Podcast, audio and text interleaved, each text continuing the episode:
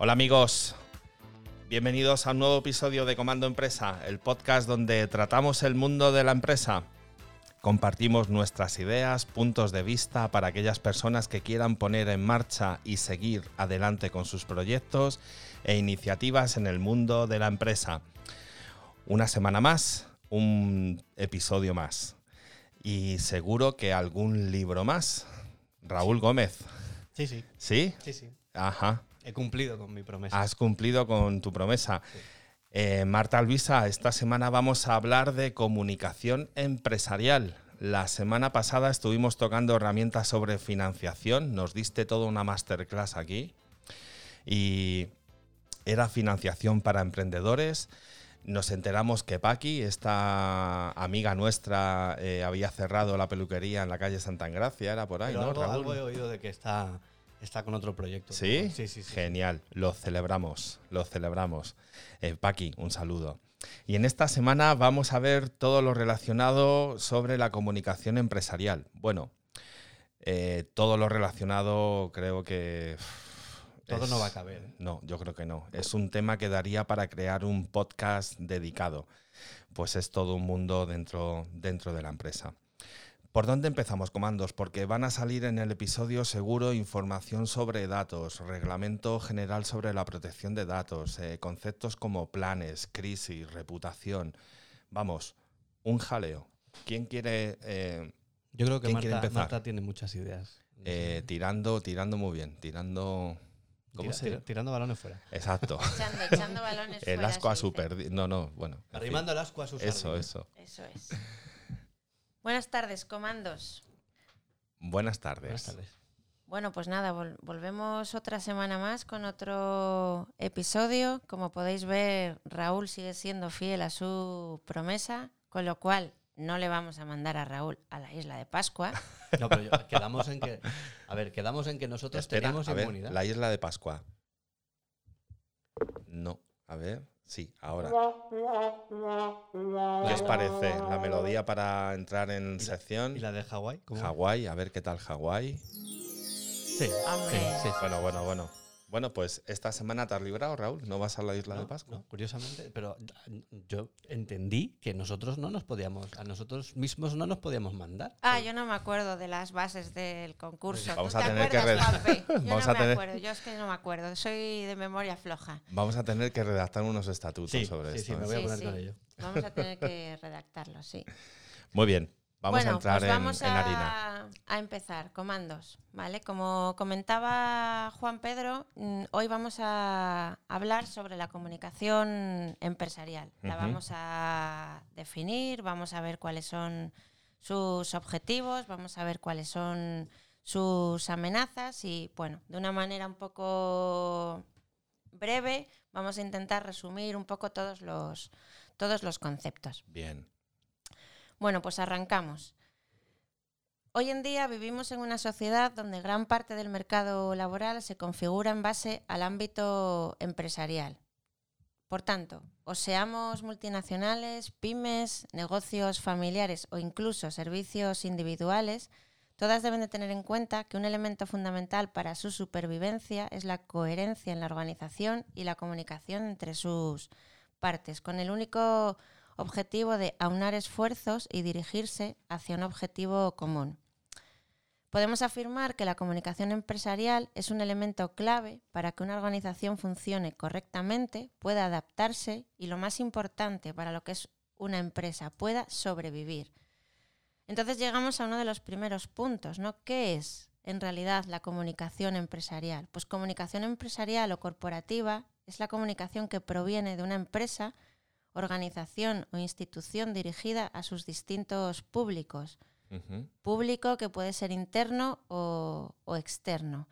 O sea que en definitiva es un conjunto de procesos mediante los cuales viaja la información. Es importante tener en cuenta que esta comunicación de la que hablamos no solo implica la capacidad de emitir información, sino también la capacidad de recibirla. Existen muchas maneras de, de poder clasificar esta comunicación, pero distinguiremos fundamentalmente entre comunicación interna, que es la comunicación entre los distintos departamentos y trabajadores de la empresa, y comunicación externa, que es la comunicación que va dir- dirigida hacia el medio, hacia el exterior, hacia nuestro público. Los objetivos fundamentales de la comunicación interna, digamos que los podríamos resumir, yo los he resumido en tres puntos. Seguramente que habría, que habría muchos más, pero vamos a resumirlo, vamos a Vamos a tratarlo desde tres, tres puntos. Vale. Informar a los trabajadores para que estén al día de lo que está ocurriendo en la empresa en la que desarrollamos nuestra actividad profesional. Muchas veces vemos, oímos que ocurren cosas en la empresa, pero no sabemos nada de nada de nada. Y nosotros como trabajadores de esa empresa formamos partes de, esa empresa y para mantener una buena comunicación es importante que seamos informados. Otro, otro objetivo es potenciar la identidad y el sentimiento de pertenencia de los trabajadores a la compañía para conseguir retener el talento dentro de ella. El equipo humano aumentará su eficiencia en la medida en que se sienta parte de ese proyecto y su papel en la organización sea valorado positivamente. Y el último punto es compartir los éxitos haciendo partícipes a los trabajadores de los logros conseguidos y de la buena marcha de la empresa. En definitiva, esto aumentará su satisfacción e implicación porque sentirán que el éxito es también suyo. Yo creo que esto se podría Aquí explicar. hay bastante, ¿eh? Son tres objetivos en donde no todas las empresas, digamos, eh, actúan eh, quitando las grandes empresas, ¿vale? Que sí que tienen departamentos de, comunicación, que, sí que lo intentan hacer bastante bien. Hay muchas otras que eh, estos tres objetivos los van cumpliendo a, duras penas, ¿vale? Muchas veces el hacer sentir al empleado parte de la empresa, mm, digamos que no se le da formación adecuada, eh, le sueltan toda la información. Claro, es- no, quiero, no quiero que Marta pierda el hilo, pero yo al hilo de otro, de otro asunto que vamos a tratar hoy, eh, me he sacado la estadística de, de los datos de empresas, o sea, de la estadística de empresas, por decirlo de alguna forma, de España en diciembre del 2019. Claro, es que grandes empresas en España de más de 250, 250 o más asalariados, hay 4.800. Que es que esto, que puede parecer mucho, pues es muy poco, ¿no? Al final hay 2.880.000 empresas y eh, todo lo que, lo, que más hay son pymes sin asalariados, por ejemplo, hay 1.500.000 y microempresas hasta 9 hay otro millón 500, otro millón 100.000. Entonces, es que claro, no podemos comparar lo que ocurre en una empresa de 100 trabajadores, que es lo que, por, por porque claro, dices, no, es que hay que comunicar dentro. Claro, pero es que cuando eres dos y el de la guitarra, pues tampoco, decir, es que te estás mm, trabajando codo con codo, ¿no? Pero, pero claro, es que también hay veces que ves empresas gigantes que, que no, que no tienen un cauce de comunicación fácil, ¿no? Que yo creo que era por ahí, ¿no? Por lo que tú decías, que para lograr que la gente se implique tienes que explicarle las cosas, si no, no hay forma.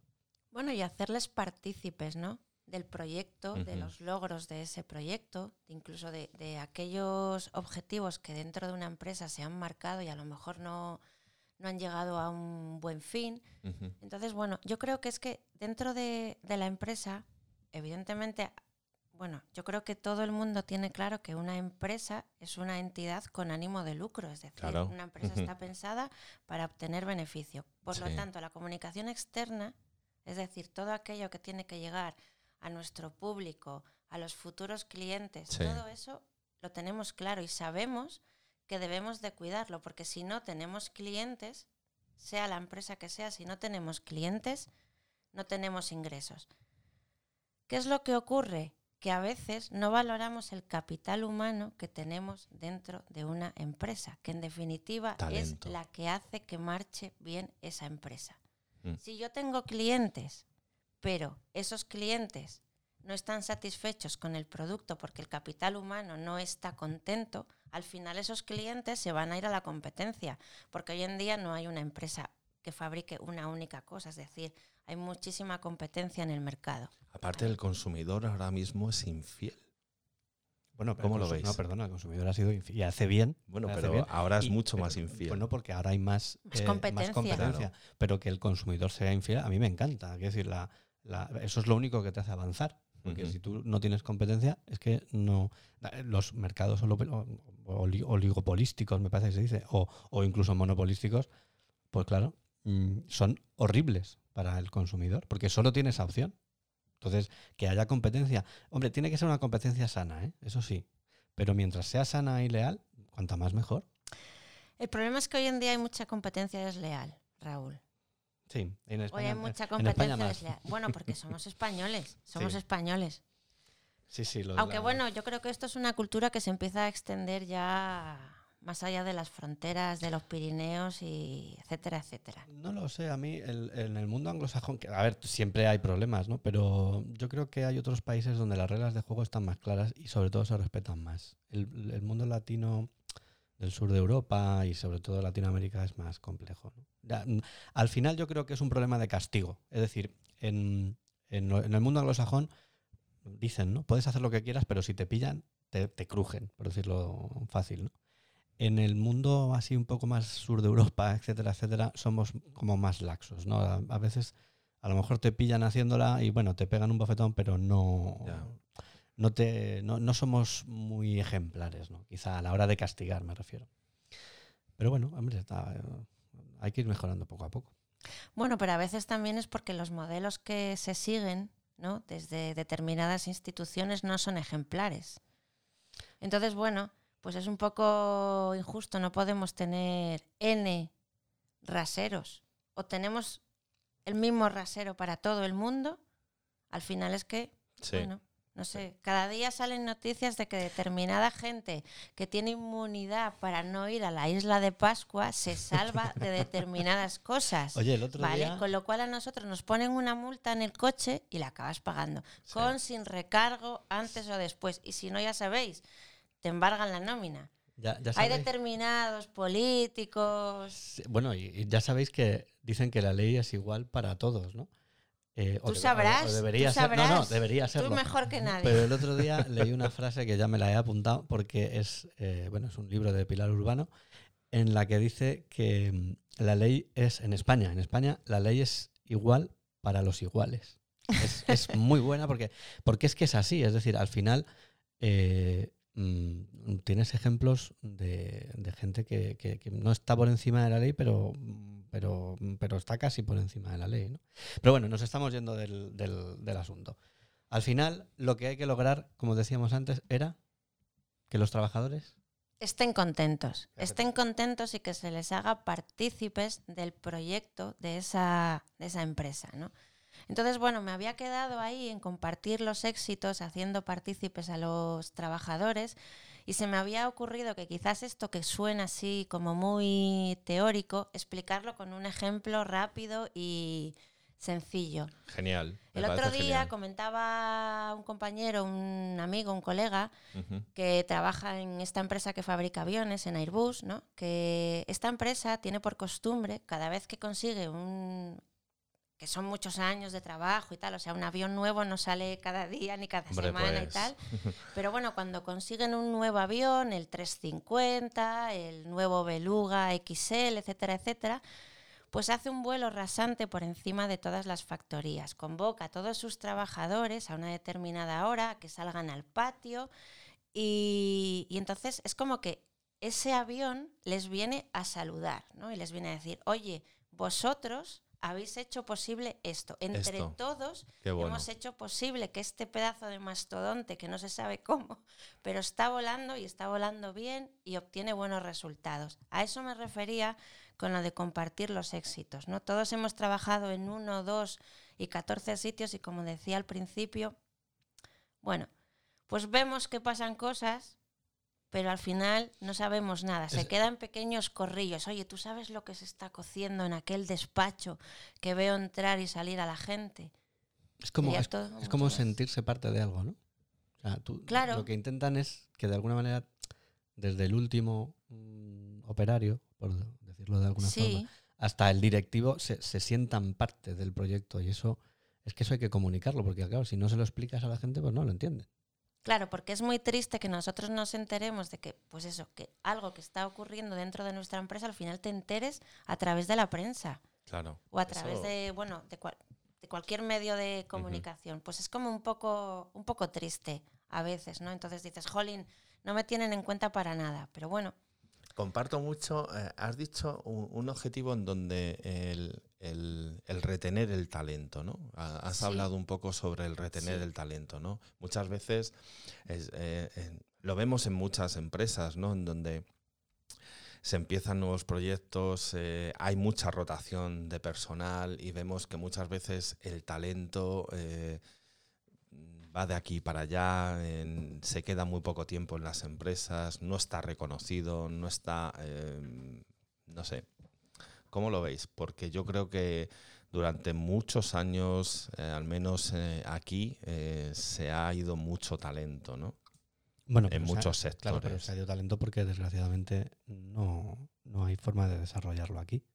Eh, eso yo creo que es un problemón, pero mm, no es por culpa de las empresas, es por culpa de que si, por ejemplo, tú eres ingeniero y donde te valoran y donde te pagan, y porque claro, el esfuerzo que tú has hecho para ser ingeniero, eso no te lo han regalado, eso, son muchas horas de, digo ingeniero o lo que sea, ¿vale? Eh, eso no, no ha caído del cielo. Entonces, si el eh, sacrificio que has hecho no vale para luego tener una buena retribución, un buen puesto de trabajo y te tienes que ir, pues eso no es culpa de las empresas, eso es culpa del entorno económico. ¿no? Al final eh, es toda una cuestión de retribución, de retribución no, no solo económica, sino de retribución de tu esfuerzo, de tu sacrificio, de las horas que has pasado estudiando, formándote, la experiencia que has tenido que acumular pues al final te tienes que ir fuera, que además tiene que ser una decisión horrible tener que, abandonar tu país, pero vamos, que desde ese punto de vista no creo que sea realmente culpa de las, de las empresas. Bueno, yo ahí... Hoy no habíamos discutido todavía, ¿no, pero, Raúl? Pero ahora en un rato no te preocupes. No, no, ahora en un rato no, ya. Ya, ya, ya mismo, ya mismo, ya mismo, ya mismo, porque yo sí creo que es un problema de las empresas, es un problema económico al final es un problema económico. Es verdad que hay muchas empresas que a lo mejor no pueden soportar el gasto que, implica tener una persona con, bueno, pues, no solamente, o sea, no solamente el líquido a percibir, sino también el coste empresa y tal. Pero yo creo que al final es un coste económico para la empresa que muchas veces tampoco, tampoco está dispuesta, no que no pueda, sino que muchas veces no está dispuesta eh, a asumir en determinados sectores, ¿vale? No, no, yo creo que no se puede comparar, por ejemplo, en este país el tema de la investigación está bastante, bueno, dejado. Sí, no está muy bien pagado y ahí es donde mucha gente sí que se tiene que sí que se tiene que ir. Pero pero bueno, eso quizás es que es que nos estamos yendo un poco Sí, nos estamos yendo de madre porque tú quieres discutir, pero tranquila, que vamos a discutir más adelante. y además tengo un tema para discutirlo. Ok, vamos a seguir un poco porque. Vamos a seguir el hilo, Juanpe, porque nuestro moderador no está, no está atento. En el Congreso nos dirían, eh, al debate. le, quedan tres segundos, señor. Vamos a dejar el talento y vamos a volver a la comunicación empresarial, que es el episodio de hoy. ¿vale? Vamos a seguir con. Habíamos explicado un poquito cuáles eran los objetivos de la comunicación interna, y ahora vamos el con los, objetivos de la comunicación externa. Bueno, resumimos en tres puntos básicos. Uno de ellos es generar una imagen positiva de la propia empresa, analizar al público objetivo valorando sus necesidades y también esa comunicación externa nos va a permitir atraer a nuevos clientes valorar los cambios de la sociedad dinámica y fluida en la que vivimos y, que es algo fundamental de cara a prever y afrontar posibles dificultades y adaptarse al medio, ¿vale? O sea, una empresa es un, es un es algo vivo, no es algo estático, es algo que tiene que estar evolucionando, ¿no? O sea, antes hace X años nadie, ninguna empresa se publicitaba a través de las redes sociales. Hoy todas las empresas tienen redes sociales. Mm, entonces, bueno, eso es una adaptación desde un punto de vista de la comunicación, de la comunicación externa, ¿vale? Como os he dicho al principio, a nosotros nos han parecido un poco la forma más simple y más sencilla de clasificar la comunicación empresarial. Existen muchas más formas, ¿eh? seguro, pero esta yo creo que es la más, más relevante. Volviendo un poco al, al principio, me gustaría insistir en que eh, para una empresa, independientemente del tamaño de esa empresa, mantener una comunicación empresarial eficiente es fundamental, pero no es fácil. ¿Por qué? ¿Por qué no es fácil? Pues porque existen muchas amenazas que dificultan este proceso de comunicación del que estamos hablando, que a priori, a priori solamente a priori, parece algo sencillo. ¿vale? Una posible amenaza puede ser, por ejemplo, falta de consistencia entre el mensaje que estamos emitiendo y lo que se hace. Hay que evitar disonancias entre lo que se dice y lo que se hace. Mantener a los emisores una manera de actuar coherente con los mensajes que está eh, emitiendo. El tener una estrategia de comunicación, ¿no? Sí, y adecuada al público al que va Al target, dirigida. claro. Exacto. Bien. Otra posible amenaza puede ser la falta de conexión emocional. Es necesario valorar que todo lo que se hace, incluso lo que no, en el, fan- en el fondo es comunicativo. No solamente es importante el mensaje sí, sino también la forma en que se transmite. No es lo mismo, por supuesto, pero tampoco ofrece las mismas sensaciones un email que una reunión donde se busca un contacto real con aquellas personas a las que queremos dirigir un determinado mensaje. Otra amenaza, que es un poco al hilo de lo que comentábamos, Juan Pedro, la he dejado Sí. para el final, pero no es la menos importante, sino que es comprender el, el contexto de ese mensaje. Debemos adecuar el contenido de los mensajes y de la información a las circunstancias de los receptores que van a recibir ese mensaje. Sí, Existen estoy, muchas. Estoy en, totalmente de acuerdo en ese, en ese aspecto. Yo eh, eh, quiero luego hablar sobre un poco eh, el papel de las redes sociales, del marketing de contenidos desde el punto de vista empresarial. Y bueno, no sé si quieres comentar algo más, no, no te quiero cortar, quiero... Bueno, nada, dos cosas. Dos cosas solamente, ¿vale? Para resumir y desde mi punto, desde mi parte terminar este episodio, me gustaría terminar diciendo que existen muchos mitos en torno a la comunicación, como por ejemplo que la comunicación es un don, o ese otro que dice que los buenos comunicadores son aquellos que tienen más facilidad para hablar. Me gustaría decir que esto no es así, que debemos de, de desterrar estas ideas tan, tan limitantes, porque yo creo que se puede afirmar que todos podemos ser buenos comunica- comunicadores, destacando fundamentalmente dos ideas clave. El buen comunicador no nace, se hace. Sí, Detrás de un gran comunicador siempre hay mucha preparación y esfuerzo. ¿vale? Y otra también importante es que no comunica mejor la persona que más habla, sino la que más observa, escucha, pregunta, empatiza, etcétera, etcétera, ¿vale? Y todo eso, todas estas características que he ido enumerando, se pueden aprender.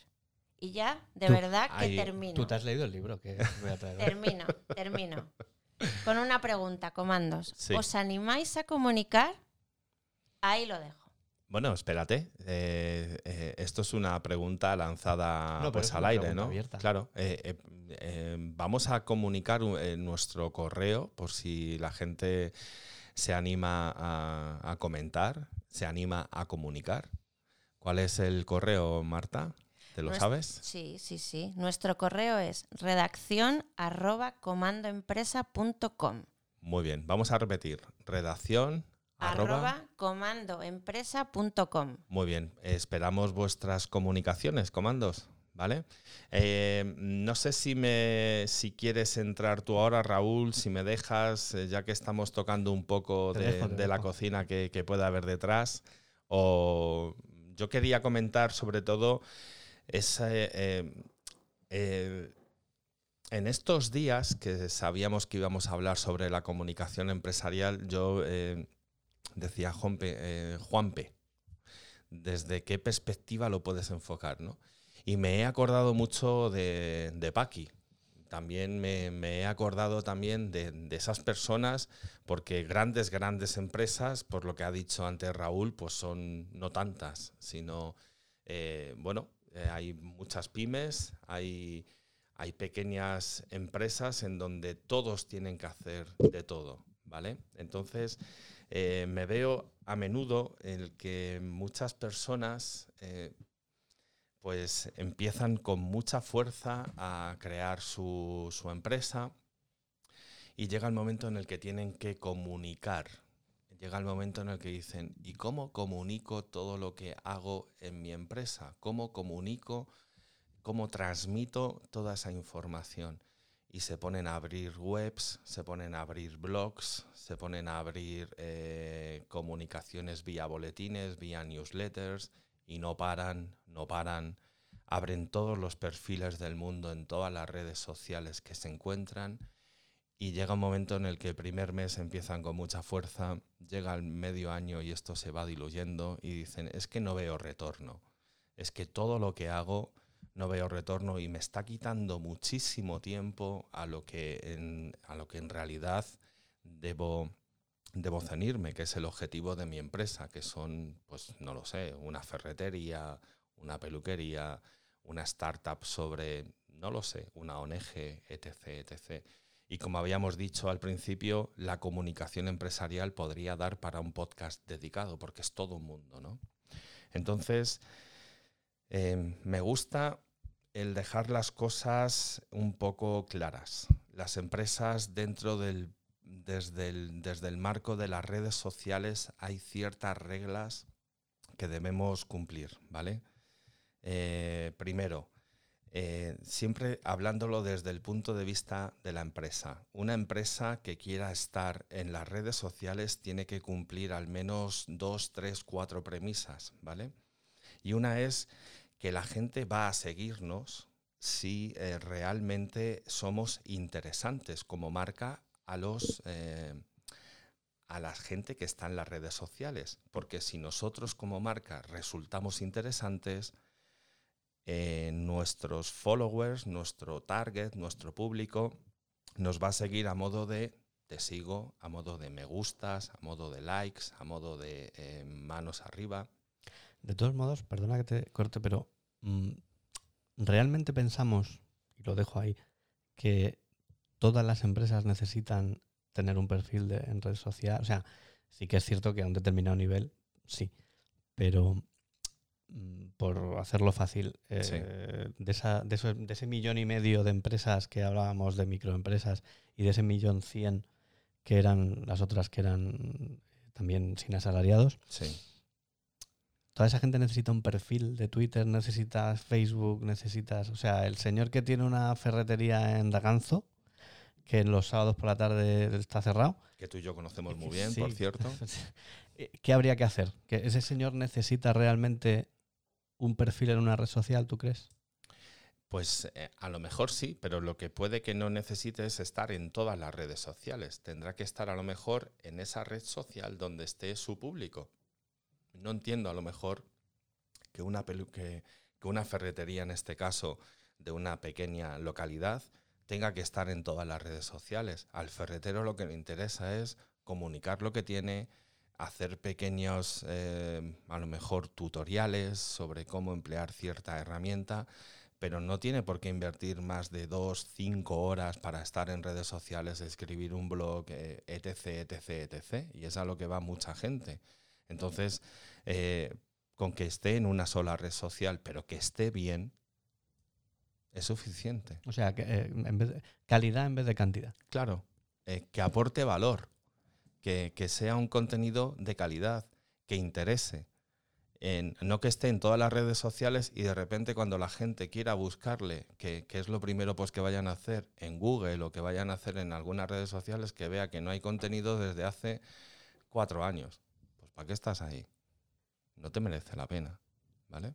Entonces, mm, lo que decía, eh, hay mucha gente que empieza con mucha fuerza, se pone a escribir blogs, se pone a, invertir en, plataformas de envío de boletines, se pone a hacer eh, masterclass, se pone a hacer webinars, se pone a hacer eh, streaming y, toda esa energía la podría focalizar en otras cosas, ¿no? Sí. Yo creo que, volviendo al ferretero este de de Daganzo ¿vale? Yo creo que sí que es bueno tener una red social. Sí que comparto la idea de Juanpe, que no es tampoco multiplicarse en todas y tal. Pero si tienes que comunicar algo, como tú dices, que aporte valor y que sea diferente. O sea, no Sí. me vale una- un Instagram de un ferretero que me diga que vende tornillos, porque no me está aportando nada. Es que no aporta nada. Es Es, que que, eso no y luego nada. encima lo que está no. haciendo el ferretero es inmiscuirse en una conversación. Las redes sociales son diálogo. Las redes sociales, eh, en- nos metemos a las redes sociales desde el punto de vista eh, personal, pues para ver cómo están nuestros amigos, para ver qué ha comentado nuestros primos, nuestros familiares, etcétera. Eh, de poco quieres que te aparezca en un feed un, un anuncio sobre tornillos, porque dices, ¿para qué? ¿No? Entonces, eh, es a lo que voy. Las marcas, eh, para que estén en redes sociales, eh, tienen que resultar atractivas, pero cumpliendo ciertas reglas, ¿vale? Primero, que sean interesantes. Luego, que, que aporten eh, información útil, que sean útiles. Entonces la gente seguirá a esas marcas, ¿vale? Y luego que haya un componente emocional. Si cuentan cosas con las que sus followers se identifican, seguirán estando siguiéndolas. Voy a ¿vale? discutir con él en vez de discutir con él hoy. No Bueno. contigo hoy. No, discutir en A ver, Vamos a discutir Vamos a todos discutir hoy, porque todo, ¿no? yo también tengo mucho que decir al respecto. Bueno, pues nada. Es que vamos Luego os espero a todos En la puerta. a la- ahí en la puerta. ¿Bien? Eh, eh, a ver, por supuesto que, que lo que dices es, es cierto, ¿no? Pero, Es que es de sentido común. pero vamos a centrarnos. Yo, este señor, no nos vamos a ir a Daganzo, porque ya. no- bueno, no- dejemos vamos de a buscar. ganzo.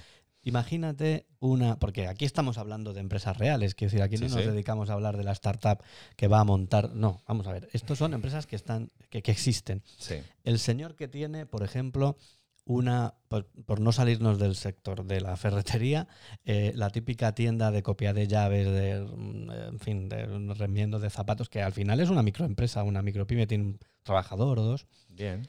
eh, y que tiene su eh, mm, dirección en Luche, en Madrid. Bien. Bien.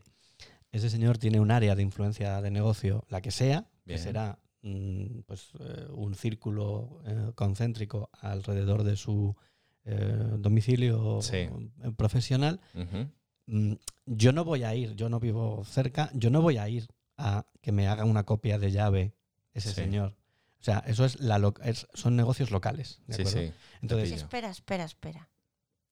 Tú no vas a ir ahí a hacer una llave, porque probablemente tengas en, en tu entorno donde tú te muevas, o bien por trabajo, o bien por tu residencia habitual, tengas un sitio donde poder hacer esa llave. Pero si ese ferretero o esa tienda de la que tú hablas aporta algo diferente al resto, eso debe de ser comunicado, porque entonces sí que estamos dispuestos a movernos. sí, pero en los- Algo diferente en su sector. Pero estamos de acuerdo en que eso es una, no es una commodity, pero casi es una commodity. Es decir, es un, es un pack, es un, es, un, es un producto que tiene una diferenciación con respecto. O sea, yo voy a duplicarme la llave y me van a hacer la misma llave ahí. O en- bueno, de hecho hay varias franquicias de ese, de ese el famoso Mr. Mint, ¿no? Este que tiene Sí, varios. sí, sí. Pero realmente la llave que a mí me hace, ya sé que estamos reduciendo las cosas a lo casi a lo absurdo, pero, pero es que los negocios a veces son absurdos en ese sentido, para entenderlos, me refiero. Oye, ¿tú sabes que hay un peluquero que corta el- las melenas con katanas? Yo es que de pelo, como no tengo mucho, no es una cosa que... Vamos, no tengo mucho en la cabeza, quiero decir. Pero, bueno, pero ah, e- eso es distinto porque un peluquero no es un ferretero. El, el peluquero no es un commodity, ¿de acuerdo? El peluquero sí que aporta un valor en su trabajo. Y, de, y la prueba la tienes en que hay peluqueros famosos que, que, te cono- que se conocen, el Jonqueras, tal. Pero el señor que tiene, y, y ya no voy a hablar de la llave, de la copia de la llave, que es demasiado pero el señor que tiene un servicio que es indistinguible de otros, eh, lo que sí puede lograr, a mi, en mi entender, es que en su ámbito de influencia, el que sea, que pueden ser 5 kilómetros o 20 o 30 o los que sean, al competir con, con los que alrededor hagan lo mismo, pues sí que puede tener una ventaja competitiva. La verdad es que es difícil poderlo apreciar, porque claro, estamos hablando de negocios que yo creo que son más de conveniencia. Es decir, no, yo, mm, yo no voy a hacerme la llave a fulano que. No, no, la llave me la hago yo donde me, me- me la tengo más cerca. O las, o la- el duplicado este de las llaves magnéticas que aprovecho ahora para em, no insultar, pero para quejarme de los fabricantes que las hacen para que se rompan. Y las- la obsolescencia programada de las llaves magnéticas es un gran escándalo que algún día hablaremos de él. En, en cualquier caso, donde quiero Ahí ir, lo dejamos. ahí lo dejo. Bien. Lo que, lo que quiero decir es que yo, en mi opinión, y desde el desconocimiento que yo pueda tener del mundo de la comunicación, entiendo que hay gente que sin comunicación no hace nada, ¿de acuerdo? Y hay otros, otro tipo de negocios en los que la comunicación mm, eh, en- no creo que el esfuerzo que tiene que hacer para pues, estar en red social o, o- o hacer determinadas promociones eh, le vaya a tener un retorno lo suficientemente interesante como No para- en el corto plazo. Es que ni en el largo, o sea, Pero también necesitan estar, ¿vale? Porque muchas veces, o sea, eh, ten- tenemos una vida eh, online y offline. No sé si, si estáis de acuerdo, pero eh, mm, tenemos una identidad offline y luego una identidad online. Y eh, en, en el aspecto online como, como empresas tenemos que estar y las redes sociales es otro vehículo más pues para transmitir información, para que generemos también, em, para tratar este concepto de valor, ¿no? Pero eh, es muy fácil hablar de, de generar valor, de construir valor, pero es que hay mucha cocina detrás. ¿Vale? Es todo un campo en el marketing que es el marketing de contenidos, es el, es el inbound marketing, ¿no? Pero es que hay tanta cocina, desde blogs, desde eh, webinars, desde newsletters, desde el- este famoso video marketing y que mm, famoso y necesario, que yo me acuerdo hace muy, muy pocos años que la gente no, no confiaba en el video, en el, en el video marketing y decía, va, esto es pasajero. Bien, ahora mismo cualquier empresa que no tenga una estrategia de video marketing para comunicar en redes sociales se lo tendría que estar mirando, ¿vale? Y seriamente nosotros estamos haciendo un podcast, pero hay muchas empresas que están ya pensando en decir, oye, tendríamos que estar en podcast o no, ¿vale? Ok, hay muchos emprendedores que están, por ejemplo, tenemos YouTube, que está mm, hay muchos emprendedores que están en YouTube y están generando contenido, están utilizando eh, cómo se hacen, eh, están generando tutoriales, aparte están escribiendo artículos, están alimentando el blog de su web, etc. etc. Y eso son muchas horas de trabajo para generar valor. Y es, a lo que voy. Hay mucha gente que crea una empresa y cuando se pone a decir, a, a decir necesito eh, comunicar todo lo que estoy haciendo, pues a lo mejor debería primero em, sentarse, decir cuál es mi estrategia, cuál es mi plan y no ponerse como loco a abrirse todos los perfiles, a crear todos los artículos y todo en un solo mes o dos meses y esperar tener pues miles y miles pues, de seguidores, miles y miles pues, de, pues, de likes, y es que no es así, ¿vale? Y, bueno, es que es todo un mundo, ¿no? Y era un poco lo que, lo que me gustaría hablar, y que ya he hablado, y que. y que bueno, que es, es, es una carrera de fondo. eh, todo, la, todo lo que es la comunicación. El, el retorno sí que, sí, sí que lo hay, pero eh, no es inmediato, no, no es uno en corto plazo. ¿vale?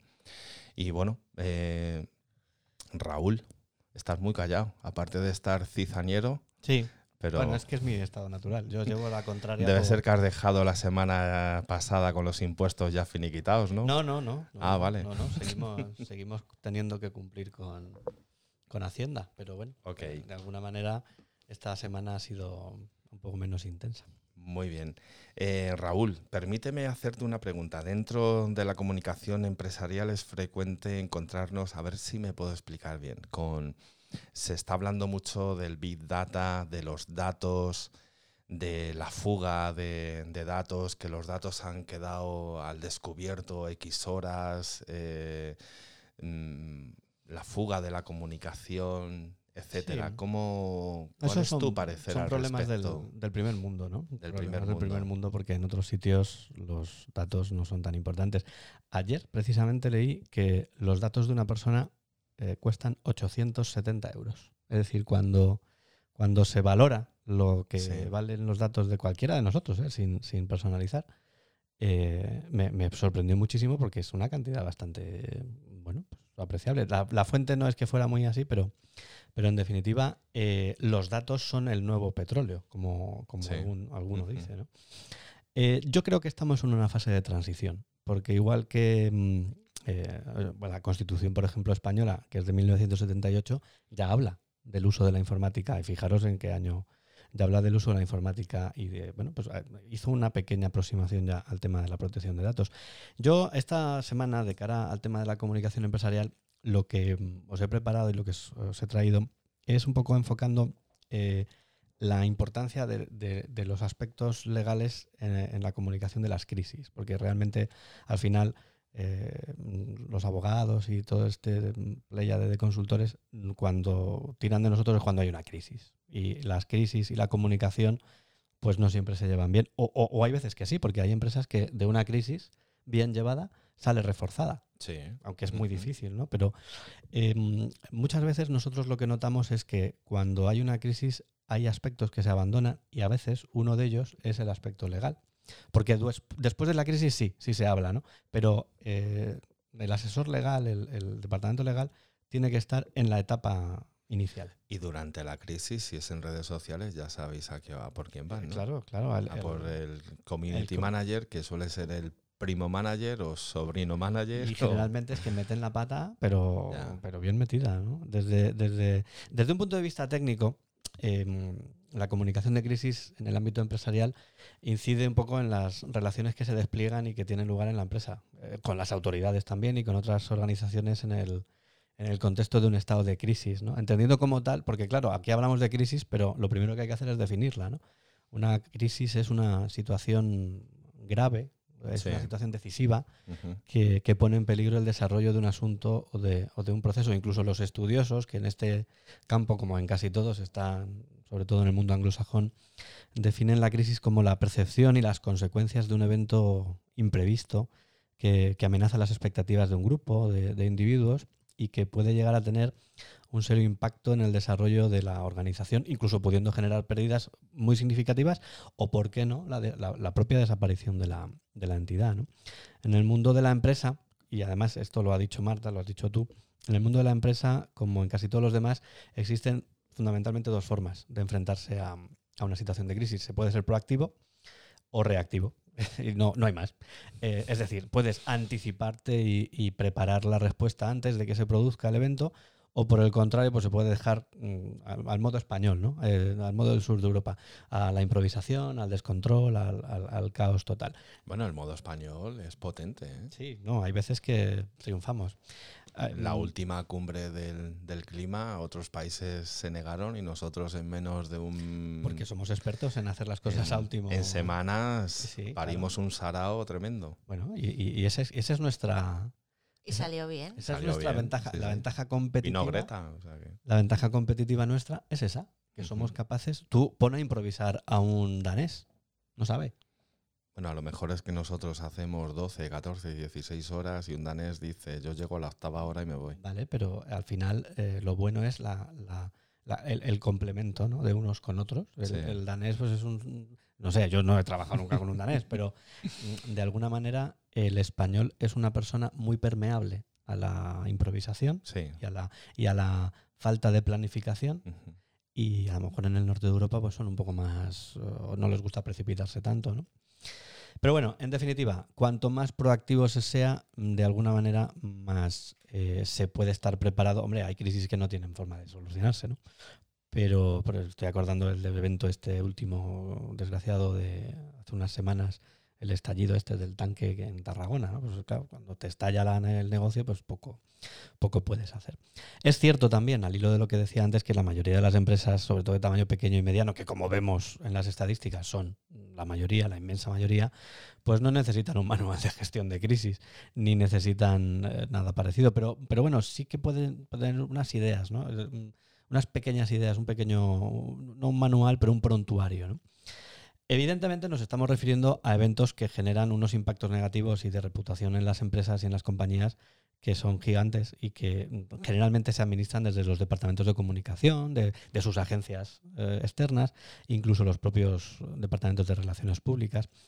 Eh, pero claro, mm, también conviene tener presente a los señores de negro, a las asesorías jurídicas internas o externas, los despachos de abogados, como se suele decir, que generalmente y más en los últimos tiempos, pues están, están participando muy activamente en estos asuntos, ¿no? Incluso desde hace unos años con la incorporación a nuestro ordenamiento de la responsabilidad penal de las personas jurídicas, porque claro, hasta hace, como quien dice, unos años, las empresas no podían ser castigadas por los delitos que cometían. Ahora sí, ahora una empresa no puede ir a la cárcel, evidentemente, porque no la podemos meter en la cárcel, pero de los delitos que cometa la empresa, pues las consecuencias de ese delito sí pueden ser sufridas por la, por la empresa. Puede ser una empresa, pueden obligarte a liquidar la empresa, si la empresa ah, o a través de la empresa se ha cometido un delito.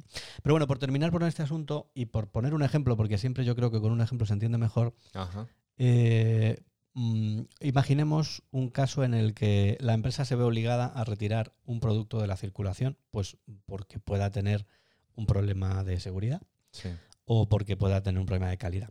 Mm, lógicamente, los departamentos que tienen que estar más despiertos eh, y más raudos son el de logística, porque hay que mover los, los palés y donde estén. Sí, la logística inversa. Sí, efectivamente, hay que sacar inmediatamente del mercado o de donde esté ese producto. Logística inversa, muy bien. Sí, la, vuelta para atrás. La vuelta al retorno, sí. y el equipo comercial que es el que conoce al cliente, el que, el, que tiene el conocimiento directo eh, o el trato directo personal con el cliente para que la retirada se produzca de una forma rápida, ordenada, eficiente, ¿no? Y, y, eso es todo lógico. Yo creo que eso no tiene, no tiene ninguna discusión. Pero una vez que el producto está retirado hay que gestionar la situación y esa gestión tiene un enfoque jurídico que no se puede soslayar porque hay que trazar documentalmente todo el proceso, hay que, porque en las relaciones con los clientes tiene que haber una mínima documentación que acredite qué es lo que ha pasado, ¿no? Tanto mayoristas como minoristas, incluso desgraciadamente si hay, hay afectados, pues también eh, tiene, que, tiene que tratárseles de alguna forma, ¿no? Cuando esto sucede, normalmente mm, interviene también la administración o los organismos dependientes de ella eh, que pueden llegar a tener competencia en la materia y que de alguna manera, pues, eh, legalmente, hay que intentar que esos procedimientos administrativos que se puedan poner en marcha, eh, incluso sancionadores a veces, pues estén controlados desde el principio. Controlados no quiere decir arreglados, sino controlados, es decir, que no te sorprendan y que no se te pase un plazo y que lo tengas todo más o menos controlado. Sí que es cierto que mm, los asesores legales generalmente aparecen después, siempre aparecen ya con la crisis relativamente solucionada. Pero en mi opinión, y si fuéramos capaces de incorporarlos al proceso inicial de la crisis, se, ganarían o podremos intentar ganar algún tipo de, tiempo. En pleno incendio, evidentemente, mm, es muy difícil. Es muy difícil cuando tú estás en el follón metido eh, lo importante es arreglar las consecuencias directas del desastre, y los abogados ahí poco, poco pueden aportar. Pero sí es importante tenerlos en cuenta porque además, desde un punto de vista más técnico, hay veces que puede haber decisiones que siempre tienen que tener un matiz legal. Ya, desgraciadamente casi todo es todo tiene un, componente legal. Y cuanto más eh, participe el departamento jurídico en la toma de esas decisiones, pues eh, mejor, y, sobre todo mejor solución podrá, podrá llegarse a, alcanzar. Y para terminar, y para que no se diga que solo hablamos de empresas pequeñas, eh, hay bueno, pues una corriente ahora en, empresas ya más grandes que hablan de la disposición o de la implementación de los programas de preparación y gestión de crisis, que son básicamente un manual, manual de crisis en el que se intenta, no siempre se consigue, pero se intenta adelantar las posibles crisis que se puedan eh, producir y a, mm, anticipar un plan. Es decir, oye, pues mira, ¿qué ocurre? Por ejemplo, si estuviéramos hablando del plan de crisis de la empresa esta que, que le estalló el, el tanque de la refinería, ¿no? que está en, Tarragona. Bueno, pues eh, adelantarse y decir, bueno, ¿y qué pasa si un día estalla esto y, monta aquí un Cristo? Bueno, pues evidentemente hay que poner en marcha una serie de, mm, iniciativas y, de, y, sobre todo iniciativas de comunicación para, claro, evidentemente hay cosas que no se pueden evitar. Pero si, si, eso está bien y se, y se planifica con antelación, como bien decías tú antes, ¿no? que al final es todo un problema de planificación, pues te podrás enfrentar a los problemas que se planteen de una forma un poco más eficiente. Aunque, como siempre decimos, en el ámbito de las crisis, pues no siempre se puede, se puede prever todo. Esto, si me permites, tiene su reflejo también en el, en el, en el plano de las redes sociales, ¿no? ¿Qué pasa cuando hay una crisis en redes sociales por parte de una empresa? Y de repente hemos puesto ahí a nuestros amigos, a nuestros familiares para que gestionen esas redes sociales y de repente estalla una crisis, nos salen unos cuantos haters, unos cuantos trolls y cómo gestionamos todo esto, ¿no? Pero y en ¿qué pasa? donde- Que tú conoces a muchos familiares que lleven no, pero oye, es que siempre, siempre aparecen por ahí, oye, es que puse aquí a mi familiar y mira la que me ha liado, eh, eh, etcétera, ¿no?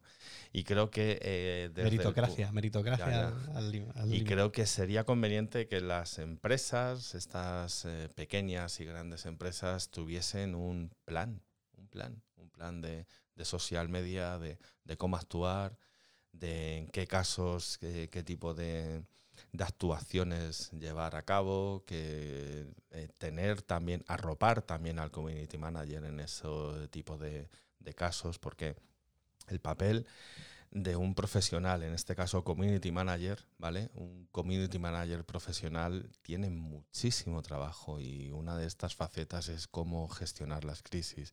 Y para gestionar este tipo de crisis tiene que contar con el respaldo de la dirección y de todos los departamentos involucrados para salir reforzados de, de esta crisis, ¿vale? Aparte de estar generando contenidos, aparte de estar creando creatividades, etc, etc, etc. Pero si la crisis la genera él, Bueno, si la crisis la genera él, todos pues, las conocemos, pues bueno, es- en- en- entonces habrá que es estudiarlo. Las crisis siempre, eh, si me permitís, eh, no se generan de la noche a la mañana, sino que se van fraguando poco a poco y de repente estallan, ¿vale? ¿Ok? Un buen profesional, mm, un buen community manager sabe gestionar, siempre contando con el resto de, de los, eh, de las personas de la organización, ¿vale? Eh, me gustaría, hace poco estoy leyendo un libro que me encanta, es de, de una diseñadora, Paula Scher. Eh, su libro es Works, ¿vale? Y mm, comenta una frase que me parece genial, es de, es de, es de, de un diseñador buenísimo, Stanislav Zagorsky, que dice un- algo así como encuentra una cosa que hagas muy bien y hazla una y otra vez y no hagas más. Cuando, cuando lo hayas hecho muy bien, eh, podrás empezar a crecer. Y es lo que yo muchas veces intento comunicar a, a mucha gente que, que me lo dice. que- y digo, si quieres tratar el tema de las redes sociales, eh, contrata un community manager, contrata un profesional. Eh, muchas, muchas personas lo ven como, como un gasto más, como necesito estar en las redes sociales, pero si es gratis mejor, etc, etc, etc. Y muchas veces luego vienen eh, cosas de, oye, esto no lo había contemplado, no contaba con esto, mira lo que me ha pasado, etc, etc. Y muchas veces es porque si tu labor es vender tornillos, ponte a vender tornillos. Si quieres estar en las redes sociales, contrata ese servicio, eh, ¿vale? Yo creo que esto va un poco al hilo de lo que incluso habíamos comentado en, en nuestro primer podcast, ¿no? O sea, una gente que, unas X personas o una persona, un empresario individual que decide montar una determinada empresa, un negocio, al final conoce su negocio, pero es que un negocio implica otras muchas cosas. Sí.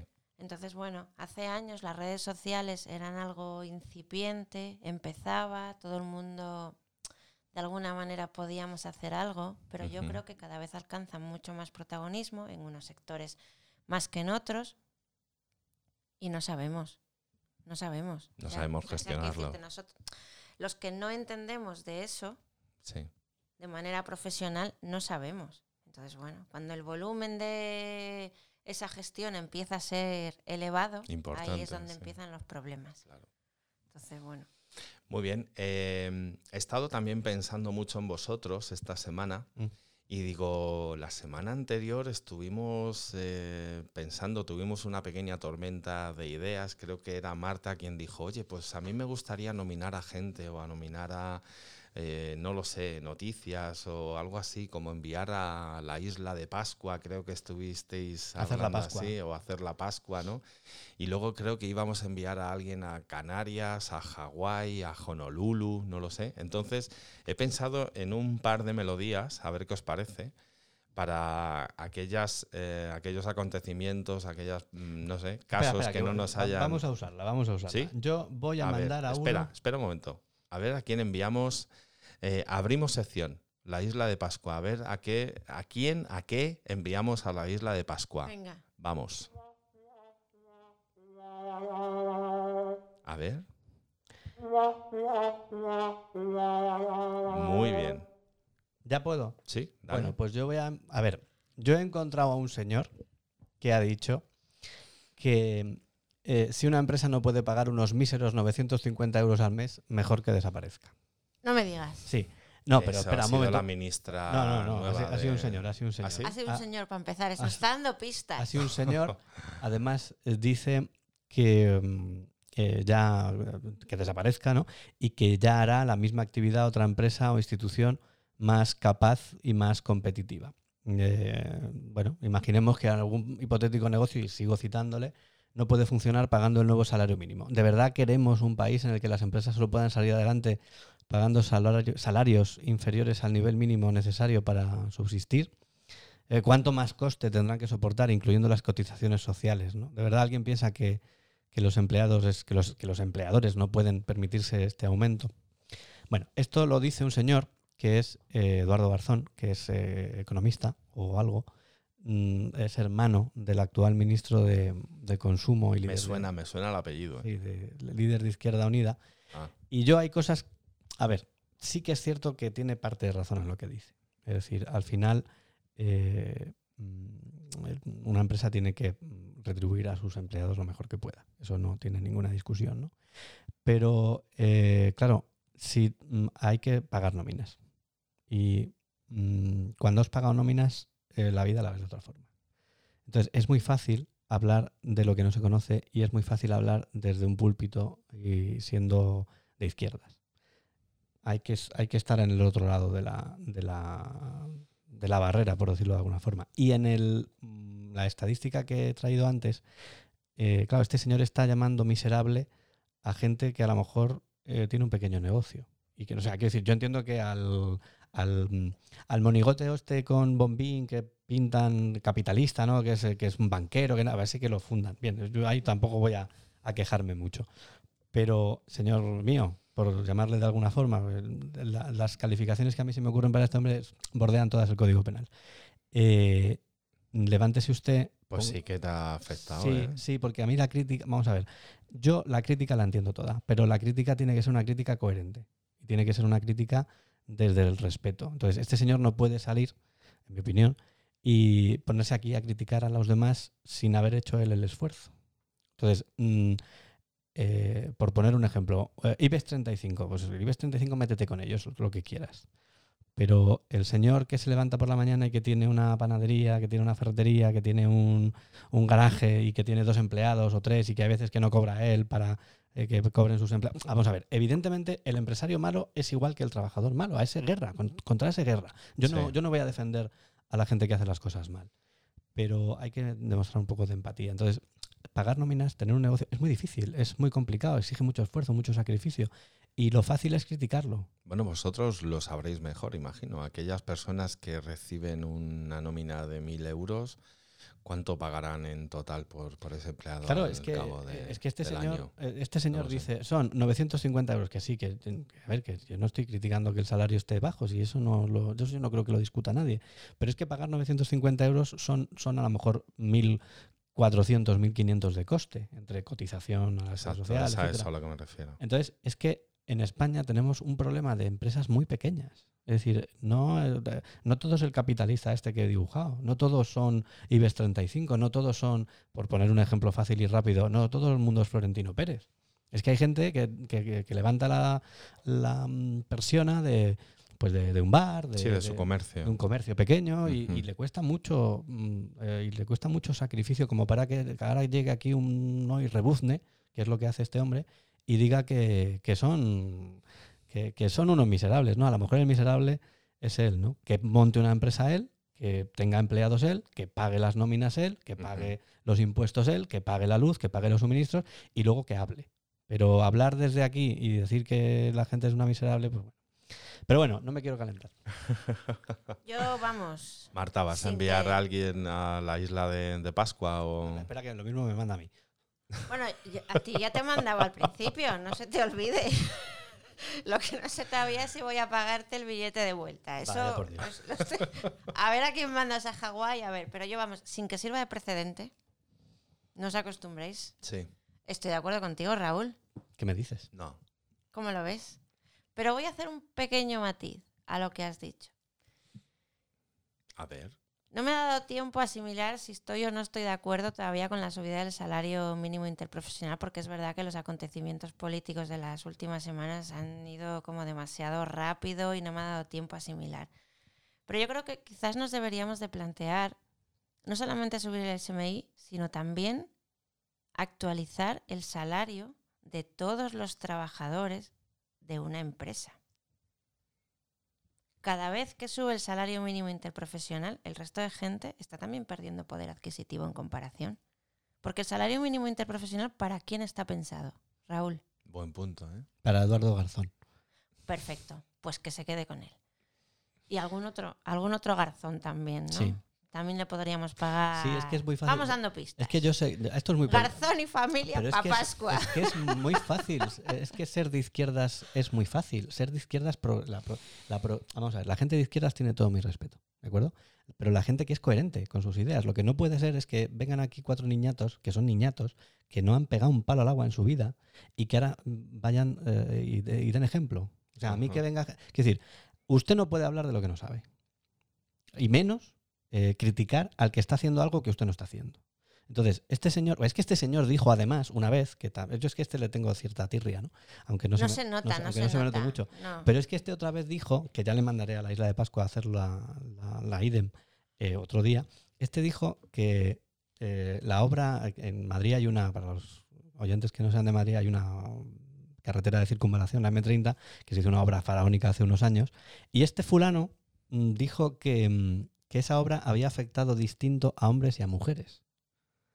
Claro, cuando uno dice eso, pues te, te quedas como mirándole diciendo, "Bueno, este mm, ha bebido algo, le ha sentado mal la pastilla, en fin, algo, algo ha hecho, ¿no?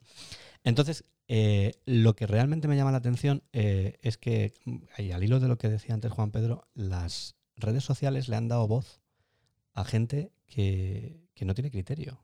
Eh, bueno, em, ya no recuerdo qué filósofo italiano dijo eh, reciente, Humberto Eco, sí, efectivamente, que, que la, la tragedia de Internet es que le ha dado voz al tonto del pueblo. Es que este es el tonto del pueblo, que dice lo primero que se le ocurre, se mete con quien sea, sin importarle para nada lo que esté diciendo. Luego tendrá un ejército de palmeros detrás, ¿no? que dirán o dejarán de decir. Pero desde donde está él es muy fácil decir las cosas. Claro, porque No. lo hace desde una posición de fuerza. Entonces, bueno, pues desde ahí todo vale.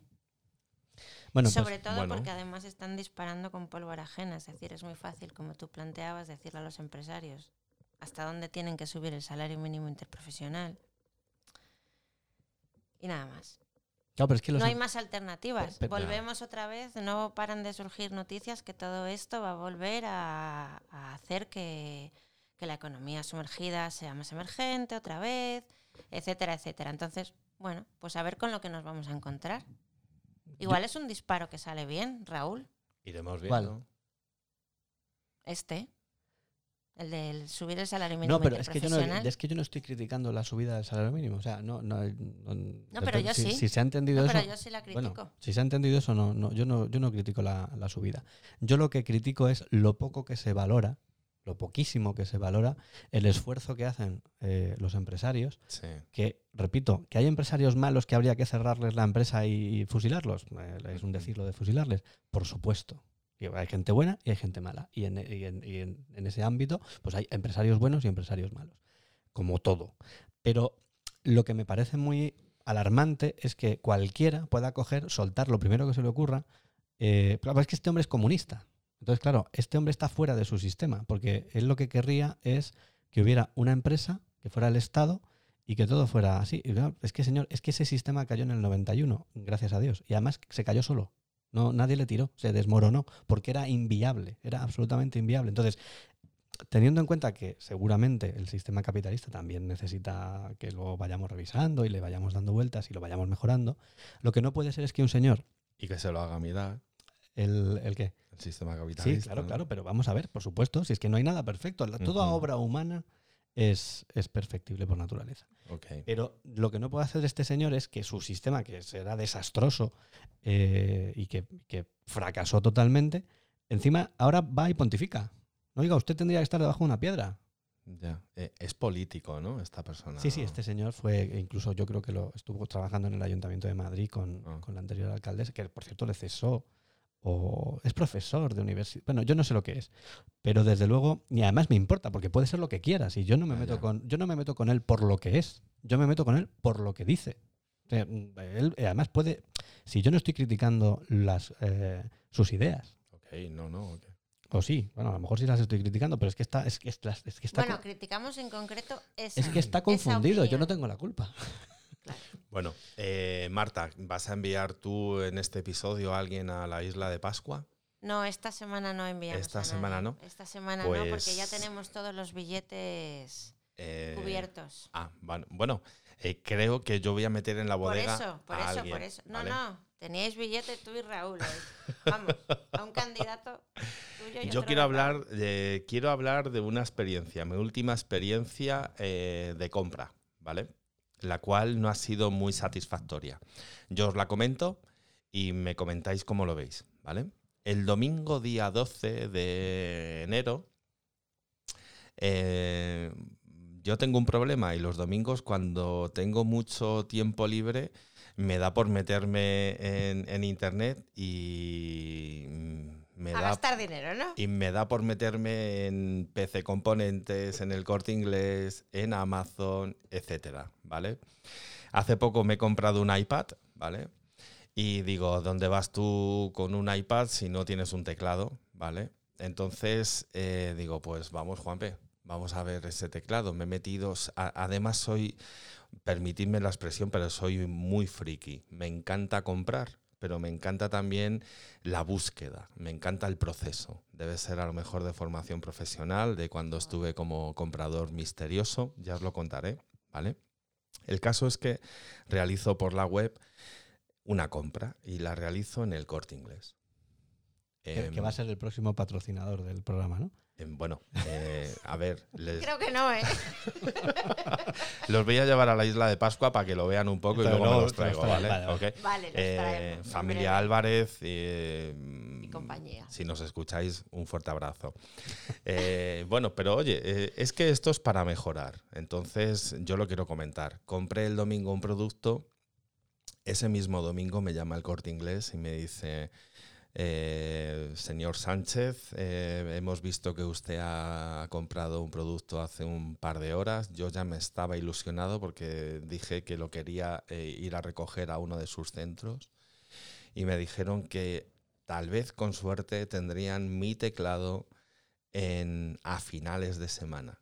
Mi, esa alegría de repente se tornó en decepción y dije, es que no es posible, no, no estoy comprando un objeto extraño, no, no estoy comprando algo, es, es un teclado para, para un iPad que está en miles de sitios. El caso es que, el, bueno, lo dejé ahí, lo dejé pasar y pasó el martes, el miércoles, el jueves, el viernes y no tenía noticias del corte inglés. Hasta que el sábado, después de grabar un episodio, dije, esta es la mía. Me voy a ir al corte inglés y voy a, voy a sondear qué pasa con mi compra después de casi siete días. Menos mal que di con un buen empleado. Además, mm, me personé allí el día de un- una campaña, de el día sin, sin IVA. Estaba a reventar el centro. Y menos mal que di con un empleado muy majo, el cual, pues bueno, eh, hizo todas las gestiones para que yo saliera del centro con mi teclado. Y yo creo que se tienen que poner las pilas, porque no es posible que hagas una compra y la recepción es que, que digas que la quieres ir a recoger, que no tengas comunicación alguna durante casi siete días, ningún correo electrónico y que yo creo que tendrían que ponerse a estudiar un poco a Amazon, porque, porque Uy, vamos, a o sea, Amazon. El Eh, grupo Inditex, Inditex sí, la logística del grupo Inditex raya a la perfección. bueno, bueno, Raúl, pues el- tenemos que preparar un podcast sobre la distribución con... y distribución. No, lo que Bueno, vamos a darle lo apunto. Al, al corte inglés, si quieren patrocinarnos, es redacción arroba eh, comandoempresa.com. comandoempresa.com. Muy bien.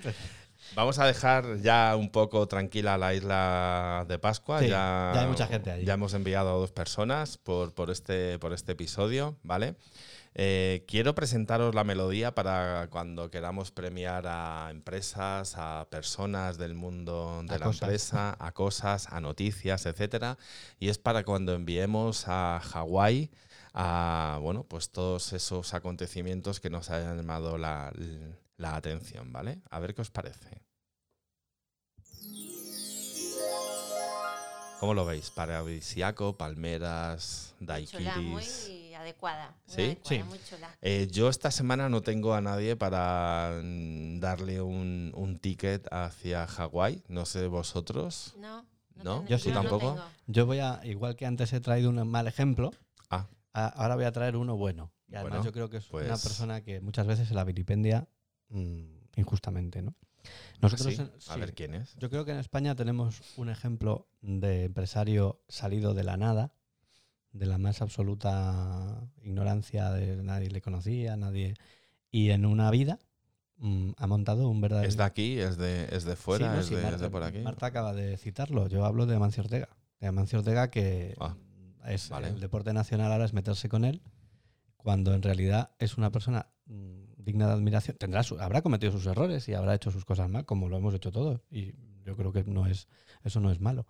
Pero de alguna manera eh, es un señor que a fuerza de trabajo, de sacrificio, de esfuerzo, de, de- de madrugar, de, el, paradigma del- de la persona que ha trabajado, pues ha logrado edificar un imperio. Da trabajo mm, todo el que puede.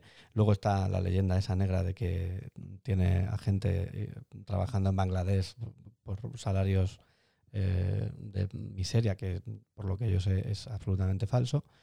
Y que de alguna manera, pues mm, ahora la crítica es que no paga impuestos. Bueno, pues si alguien tiene alguna prueba de que Amancio Ortega no paga impuestos, lo que tiene que hacer es ponerlo en conocimiento inmediatamente de la agencia tributaria o de los juzgados. Y si no tiene pruebas, lo que tiene que hacer es callarse. ¿De acuerdo?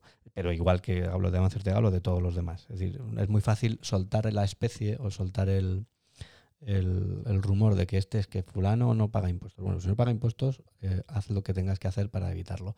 Pero si no tienes pruebas, pues hombre, intenta de alguna manera quedarte con lo bueno que hace este hombre, que es generar riqueza para él, por supuesto, pero para Sí. la sociedad, generar trabajo. Eh, mm, históricamente, yo creo que en España no hemos tenido ningún eh, empresario como, como Amancio Ortega. Y ahora ya parece ser que, mm, para remate y para que lo critiquen bien, dice que los empleados de Inditex, de Inditex no van a trabajar los viernes por la tarde a partir de, de este año. Entonces, claro, Oye, pues muy bien. ¿no? sí, ¿no? Yo creo que Sí. los viernes por la tarde no están hechos para trabajar. A mí, Sí. no, me- a mí no me gusta trabajar los viernes por la tarde. Bueno, pues eh, es una buena medida para los empleados de, de Inditex. Así que, señor Ortega, eh, su viaje está preparado para Hawái. Pero tiene que volver, ¿eh? Ah, claro, muy bien, de acuerdo. Eh, chicos, se nos pasa una sección, esta promesa que nos hizo Raúl Gómez desde el primer episodio. Eh, no sé cómo llamarla, Marta. ¿Me ayudas? Eh, los libros de. ¿Los libros de Raúl? Los libros porque no los he de- escrito de yo. Raúl. Bueno, eh, pero... bueno, Bueno, os, no voy a dejar, si- os voy a dejar esta semana para que lo penséis. Yo- Espera un momento. No sé si, si a lo mejor eh, vamos a tener libro o no vamos a tener libro este episodio. sí, sí. ¿Sí? ¿Uno? ¿Más de uno? Eh, Bueno, yo traigo el mío como, como me comprometí con nuestros oyentes. Muy bien. eh, Pues eh, no, no tenemos nombre todavía para, para la sección. Habrá que dar con un buen nombre. Tendremos que hacer un brainstorming a- al respecto. Y Raúl, cuando quieras. Oye, podemos Dime.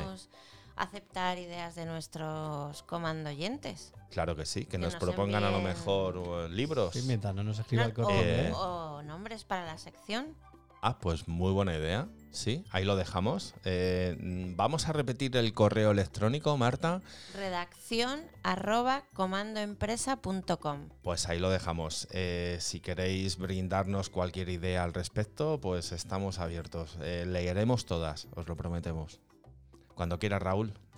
Yo el libro que traigo esta semana, ah, ah, teniendo en cuenta que la- el episodio se, se- la hemos- lo hemos dedicado a la comunicación empresarial, pues traigo un libro del 2018 de un personaje público, es Alfredo Urdaci, que fue jefe de informativos de Radio Televisión Española. Por ahí para cuando gobernaba Arnaz, a- Aznar o por Sí, ahí, ¿no? sí, este Hace tuvo muchas- 10, 15 años. Tuvo muchas polémicas, es un... El Es un jefe de nuestra actual reina, ¿no? Ha sido Sí, jefe de nuestra sí, actual era, reina. era un polemista. De hecho, yo creo que llegó a presentar el telediario con ella. Sí, Sí, ¿no?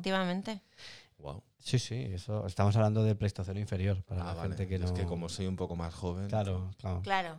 Si hablamos del 2003-4. Ah, No, yo creo que incluso antes, porque Aznar se fue en el 2003 eh, y yo creo que este ya no es. A lo mejor es el año do- 99, 2000. Bueno, no lo sé. En cualquier Bueno, caso, Pero hace mucho, sí. sí, hace, ya, hace ya sus años. En cualquier caso, claro, porque es que el año 2000 hace 20 años, que es que estamos aquí, pero hace unos poquitos de años. ¿no? El, el libro se llama Manual de Comunicación Urgente, está en Almuzara, es del 2018, como digo, y comienza con una reflexión punch, ¿no? Muy clara, muy, muy definitiva. Dice que decía Gerald Ford, que, que fue presidente de Estados Unidos, sí, por el- los años 70, ¿no? Sí. 60 finales, 70. de- de- por ahí, eh, que no tiene nada que ver con los coches Ford, Ajá. ¿sí? Eh, que si le hubieran dado, decía este hombre, que si le hubieran dado la oportunidad de volver al colegio, se habría centrado en dos cuestiones, aprender a escribir y a aprender a hablar en público. Decía que no hay nada más importante en la vida que, que comunicar de forma eficaz, ¿no? porque es, es probable, decía, que, que haya cosas más importantes, pero seguro que también necesitan ser comunicadas. Comunicar es algo intrínsecamente humano y de hecho nuestra vida social, nuestra sociedad es comunicación, sin ella la, sociedad no, no existiría.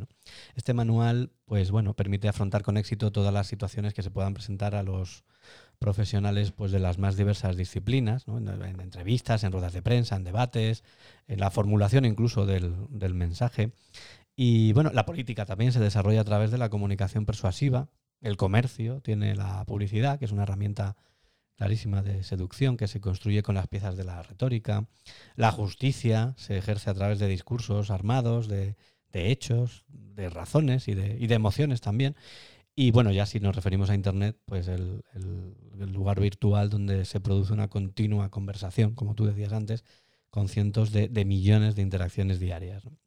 El, condensado de eficacia, o sea, lo, más importante de este libro, las cuatro o cinco ideas fuerza que, que yo he sacado de él, eh, los consejos fundamentales son, en primer lugar, curiosamente, cuando se habla de comunicación, es escuchar.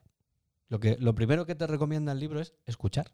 Hay que, hay que realizar siempre una escucha activa de tu interlocutor. No, no podemos escuchar para contestar o para rebatir. No, no, no se trata de a ver qué dices para ver cómo te contesto. No, tenemos que escuchar para, para comprender lo que nos está diciendo nuestro, nuestro contrario y, y después del oportuno proceso intelectual, eh, pues contestar. Y entonces ya si rebates o, o- o- o entras en debate o incluso asientes y dices, pues efectivamente lo que tú dices es verdad. Pero antes de nada hay que poner el oído a, a funcionar. ¿no? El libro eh, hace cierto, o pone el acento muchas veces en, en la comunicación de crisis porque realmente parece que es donde hay más déficit a la hora de, de enfrentarse a la comunicación. Claro, com- comunicar lo bueno es muy fácil, todo Claro. el mundo sabe, ¿no? Eh, en el ámbito de la comunicación de crisis eh, da tres o cuatro conceptos muy o consejos muy importantes. Uno de ellos que me parece fundamental es que hay que reaccionar rápidamente. Cuando eh, dice el autor que cuando se produce una situación que debe ser comunicada, en muchos casos se pierde, se pierde el control de los acontecimientos de una forma casi a veces instantánea. Es, es absolutamente fundamental recuperar la iniciativa cuanto antes, aunque dice que bueno que esto es muy fácil decirlo, pero tremendamente complicado de hacer. Porque Ajá. eh, evidentemente cuando estás, como decíamos antes, en pleno incendio, pues te tienes que ocupar de, de apagar el incendio. ¿no? Pero bueno, también da el consejo de que lo fundamental es anticiparse a esa crisis y que tú en tus momentos de tranquilidad pienses cómo pueden ir mal las cosas y preparar la reacción a esa, a esa situación. ¿no? Un consejo que parece obvio, pero que cuando lo da es porque se producen situaciones que lo merecen, ¿no? No mientas. No mientas. Hoy en día casi nada eh, escapa perdón, al, ojo público y no es fácil que, que la, bueno, pues que la gente, que el público, que los medios de comunicación compren argumentos poco sólidos. Eh, pero desde luego lo que no se tolera es la mentira. Es decir, puede que tu argumento no esté suficientemente eh, basado en, en circunstancias, pero lo que no debes hacer nunca es mentir. Debes ser auténtico, debes ser humilde y, y no cuentes nada que no sea. Que Es no que sea- cuando finges todo se estropea. y todo se, todo se sabe, ¿no? Todo- mm, al final, eh, también dice una cosa muy importante y es que si tú hay algo que no sabes todavía, eh, pues dilo también, no tengas miedo. Oye, mire, esto, esto no lo sabemos. No, porque claro, no es lo mismo eh, no saber nada que saber que no se sabe nada. Es decir, si tú ya sabes que no sabes nada, pues lo, lo comunicas. Tienes la obligación de ponerte a conocer sobre eso. Claro, no lo sabemos. Oiga, que es que, miren, no lo sabemos. Eh, eh, Volviendo al ejemplo de antes, el estallido este del, del- del depósito. Bueno, ha estallado. ¿Por qué? Pues mire usted, a las cinco minutos de que haya estallado, pues seguramente no lo sabrá nadie. Pero nos vamos a poner a ello. y- Efectivamente, nos vamos a poner a ello y cuando lo sepamos lo comunicaremos. Al hilo de lo anterior, también muy importante, dice que hay que contar la historia completa. Es decir, lo que no puedes hacer es no mentir, pero tampoco eh, ocultar partes de la situación que no nos interesa que se conozcan. ¿no? Y vuelve a decir lo mismo, que el constante escrutinio público y la transparencia en la que las organizaciones hoy en día pues, están sumidas son verdaderas ventanas por las que eh, bueno, pues se ven muchas cosas y lo ve mucha gente, ¿no? Y, y no ya, ya no, no ya si mentimos, ¿no? Pero si ocultamos la información es fácil que acabe saliendo a la luz. Y, y- al hilo del anterior también, que no demos paulo a los rumores y, y que seamos honestos, en definitiva, que seamos sinceros. Es mejor reconocer las cosas que, que nos las tiren a la cara, ¿no? Eh, también dice que hay que mostrar empatía con los interlocutores, antes lo ha dicho Marta, ¿no? ponerse en, la- en el, en el lugar de la- del, del otro. ¿no?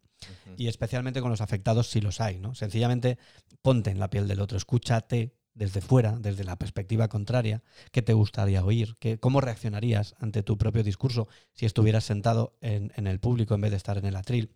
Y, volvemos a decirlo lo de siempre, di la verdad, cuenta cómo te sientes, pero, pero sé honesto, sé, humilde. ¿no? Y finalmente, la última idea que yo extraigo del libro es que piensa siempre en el día después. Por muy violenta que sea la tormenta, eh, siempre va a terminar. Más tarde o más temprano va a terminar. Eh, en pleno incendio, como decimos, puede que no tengas mucho tiempo para pensar, pero si puedes, eh, párate y reflexiona sobre si lo que estás haciendo o comunicando en ese momento de, de crisis profunda puede tener consecuencias cuando termine el, el tiroteo que- en el que estás sumido. ¿no? Y básicamente esas son las, las cuatro o cinco ideas. Es un libro muy interesante. Yo creo que no ha sido valorado suficiente por la crítica porque no, no le vi yo, ya- es un libro ya que tiene su, su tiempo, pero no, no ha estado comentado, no ha sido un libro que, que se, haya, que se haya movido. Muy bien, pues eh, ahí lo dejamos. Eh, comandos, llevamos una hora y, 20 y 25 minutos casi. Pues yo me voy ya, Eh, que tengo cosas que hacer. Yo creo que lo vamos a ir dejando aquí. Eh, bueno, vamos a llegar al final del episodio y Marta, ¿qué te parece si volvemos a recordar a todos nuestros oyentes, a todos nuestros comandos, eh, cómo ponerse en contacto con nosotros? Perfecto. Si alguien tiene alguna pregunta que nos quiera hacer, puede escribirnos al correo electrónico que ya hemos repetido y que os recordamos. Redacción arroba comandoempresa.com. Muy bien. Y tam- Comentarios, os recuerdo que estamos abiertos, o sea, estamos a la espera de recibir nombre para la sección de los libros que nos trae Raúl, no que los escribe él, que nos los trae y nos los Alguno voy a comenta. escribir algún día. Muy bien. Y luego también eh, eh, aprovechar, Marta, para comunicar que nos van a, bueno, que nos pueden encontrar también por las redes sociales, ¿no? Sí, Vale. eh, tenemos Facebook, Twitter y LinkedIn. O LinkedIn, dependiendo de, de la pronunciación, ¿vale? Sí. Ok. Nos gustaría despedirnos solicitando un favor. Sí, solo uno. Y es este, si nos podéis dedicar un minuto o dos de vuestro tiempo y dejarnos una valoración a modo de comentario, a modo de, de, de esas estrellas que pueden aparecer en esas plataformas desde donde nos estáis escuchando. Os quedaríamos profundamente agradecidos. Y ahora sí, amigos, hasta nuestro próximo episodio. Permaneced curiosos porque el mañana es hoy. Saludos. Nos escuchamos. Raúl, Marta, saludos. Ha sido un placer. Igualmente. Igualmente. Chao, comandos. Ok.